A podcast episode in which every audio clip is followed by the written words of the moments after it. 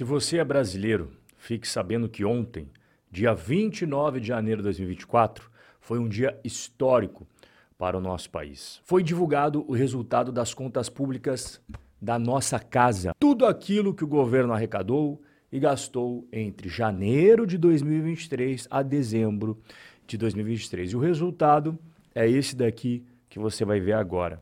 Contas públicas têm rombo de 230 bilhões e 500 milhões de reais em primeiro ano de Lula. Pior resultado desde 2020. Primeiro ano da gestão do Lula, como você acabou de ver, apresentou o segundo maior rombo nas contas públicas em toda a história deste país. Apenas ficou atrás o ano que a economia ficou fechada, todos em casa, todo mundo recebendo auxílios e pacotes do governo devido ao C19.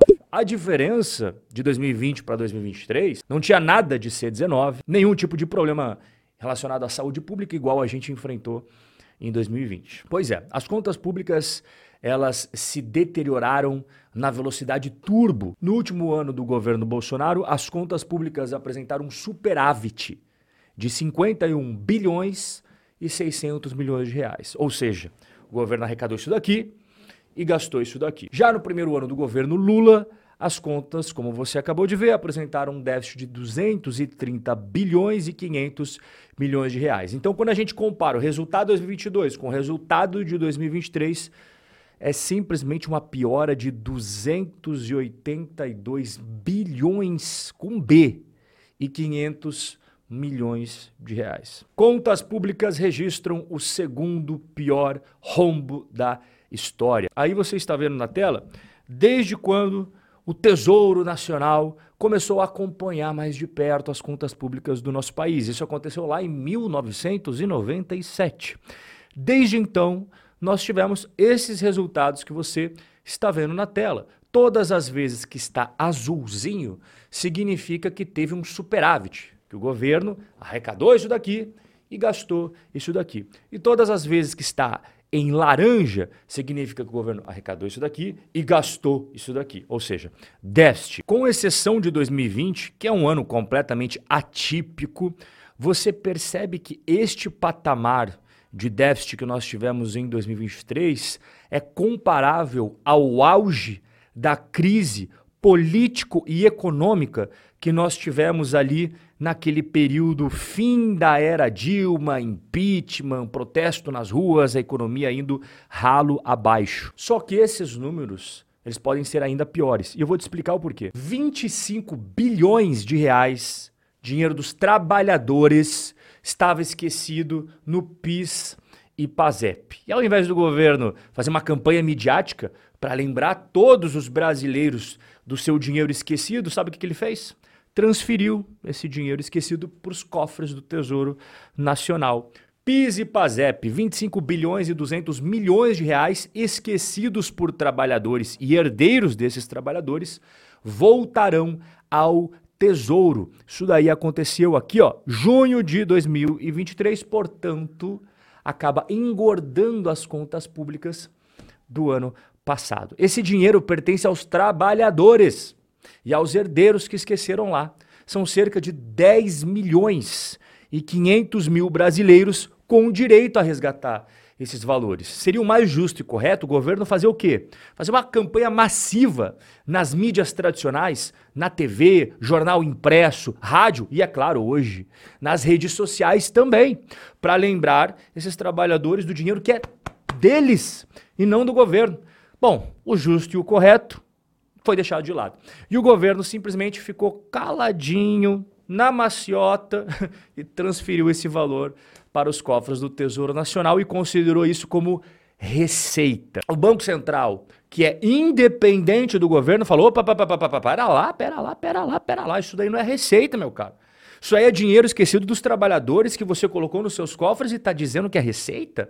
Eu, Banco Central, uma autoridade séria, independente, sem rabo preso, não vou considerar isso como receita do governo, não. E eu vou fazer os meus cálculos. E segundo os cálculos do Banco Central, o déficit de 2023 foi pior que esse que você acabou de ver.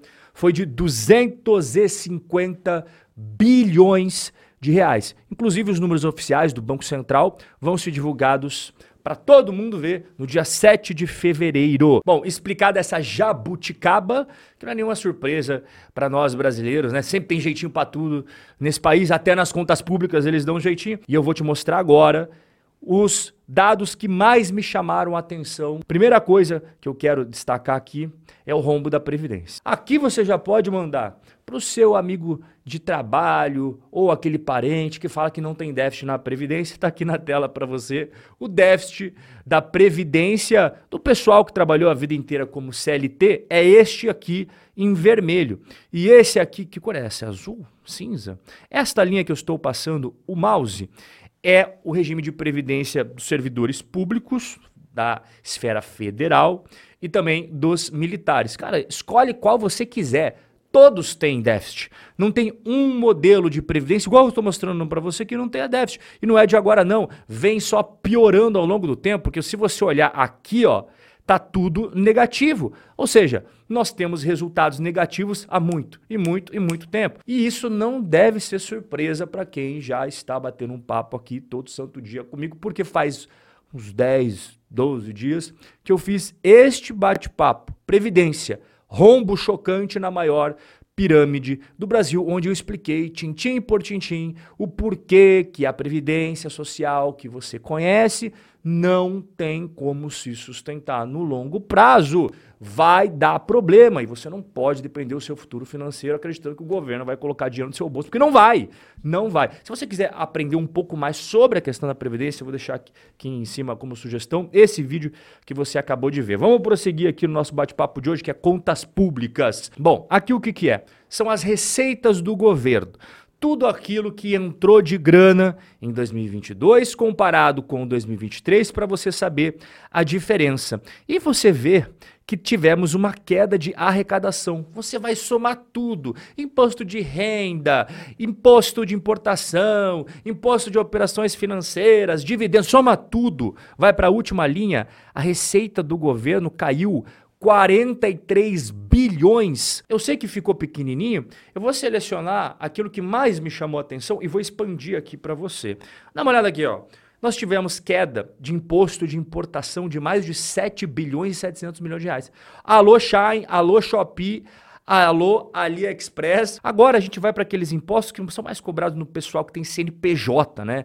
É o IPI, é a contribuição social sobre o lucro líquido, você veja, tivemos queda também, cara. A contribuição social do lucro líquido caiu mais de 17 bilhões. O imposto sobre a renda, que é o imposto mais importante para as receitas do governo, Teve queda também. Aqui vai entrar pessoa jurídica e pessoa física, tá?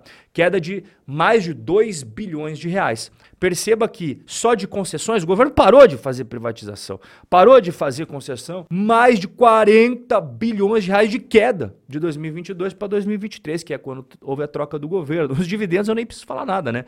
Queda de mais de 41 bilhões. Olha o quanto de dividendos que estão ganhando a menos. Os dividendos vêm da onde? Das empresas estatais.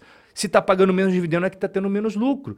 Exploração de recursos naturais. Queda de mais de 26 bilhões na arrecadação por conta de todo aquele mimimi, não sei o que lá, não pode mexer em nada. Tá aí, ó. Exploração de recursos naturais. Queda também. Agora a gente vai para as despesas. E as despesas, como você está vendo aqui na sua tela, ela teve um aumento, somando ali salário de funcionário público, benefício previdenciário, bolsa família, tudo que o governo gasta, teve um aumento de 12,5% nas despesas do governo de 2023 comparado a 2022. Você parou para pensar? Queda na arrecadação e aumento, mas muito maior de despesas. Eu vou até expandir aqui para você ver melhor quais foram aquelas despesas que mais me chamaram a atenção. Veja só os benefícios previdenciários. De um ano para o outro, aumentaram em mais de 66 bilhões os gastos com eles. O salário dos funcionários públicos, e aqui é só funcionário público da esfera federal, tá? Aumentou mais de 10 bilhões de reais. Abono e seguro-desemprego aumentou mais de 5 bilhões de reais. Ué, mas a economia não estava voando? Todo mundo está com emprego? Por que, que o seguro-desemprego subiu então? Aí a gente começa nos benefícios, né? É LOAS, renda mensal vitalícia, essa obrigatórias com controle de fluxo, é o Bolsa Família, cara, junto com outros benefícios também. Olha só, aqui o Loas e a renda mensal vitalícia cresceu mais de 10 bilhões de reais, e aqui que inclui o Bolsa Família subiu mais de 98 bilhões de reais. Despesas discricionárias são aquelas que, como o próprio nome diz, fica a critério do governo gastar, elas não são carimbadas, elas não são obrigatórias, não são engessadas, né, como a gente chama. Crescimento de 24 bilhões e ali embaixo, os precatórios. Esses três tipos de precatórios, quando você soma todos eles, você vê que deu um crescimento muito grande de 2022 para 2023. E por que, que eu estou explicando detalhadamente isso para você? Porque o Haddad, quando foi explicar essas contas, ele falou assim: é, pessoal, o resultado só foi esse rombo gigantesco que vocês estão vendo por conta da decisão do governo de pagar os precatórios que o governo Bolsa Bolsonaro não quis pagar. Não foi só por causa disso, não. Nós tivemos uma queda muito grande das receitas, um aumento explosivo nas despesas. E sim, a gente tem que jogar limpo também em admitir que tivemos aumento com precatórios. Sim, o governo Bolsonaro ele não havia pago e esses precatórios acabaram sendo pagos agora, como eu estou mostrando para você, aqui é transparência. Mas e todas essas aqui em cima não vai ser mencionado? Então é por isso que a gente tem que estar sempre de olho aberto para saber o que efetivamente está acontecendo nas contas da nossa casa. Não foi só precatório, não. E aí vem a questão mais importante de tudo isso. E o ano de 24, o que, que a gente pode esperar? O que eu já venho alertando para você desde 2023. Eu falei, ó, em 2024 se prepara que nós teremos mais aumento de impostos daqueles que já existem e criação de novos impostos, porque o governo precisa de mais e mais dinheiro. Dito e feito, equipe econômica cria plano de tananã, não posso falar essa palavra aqui no canal, de curto prazo para reduzir bloqueio e manter déficit zero. A chance de ter déficit zero em 2024, escreve aqui que eu estou te falando, me cobra depois, é 0%. Pode apostar, Posto o que você quiser aqui embaixo nos comentários. Não vai ter déficit zero. Mas o governo diz que vai ter. E é uma boa desculpinha ele falar isso para justamente aumentar a arrecadação, aumentar a arrecadação, aumentar déficit zero. Você vai ver, não vai ter déficit zero. E vai ter aumento de impostos. Este é o cenário atual das contas da nossa casa. Nosso bate-papo de hoje vai ficando por aqui, mas eu e você temos um encontro marcado amanhã nesse mesmo lugar. Forte abraço e até lá.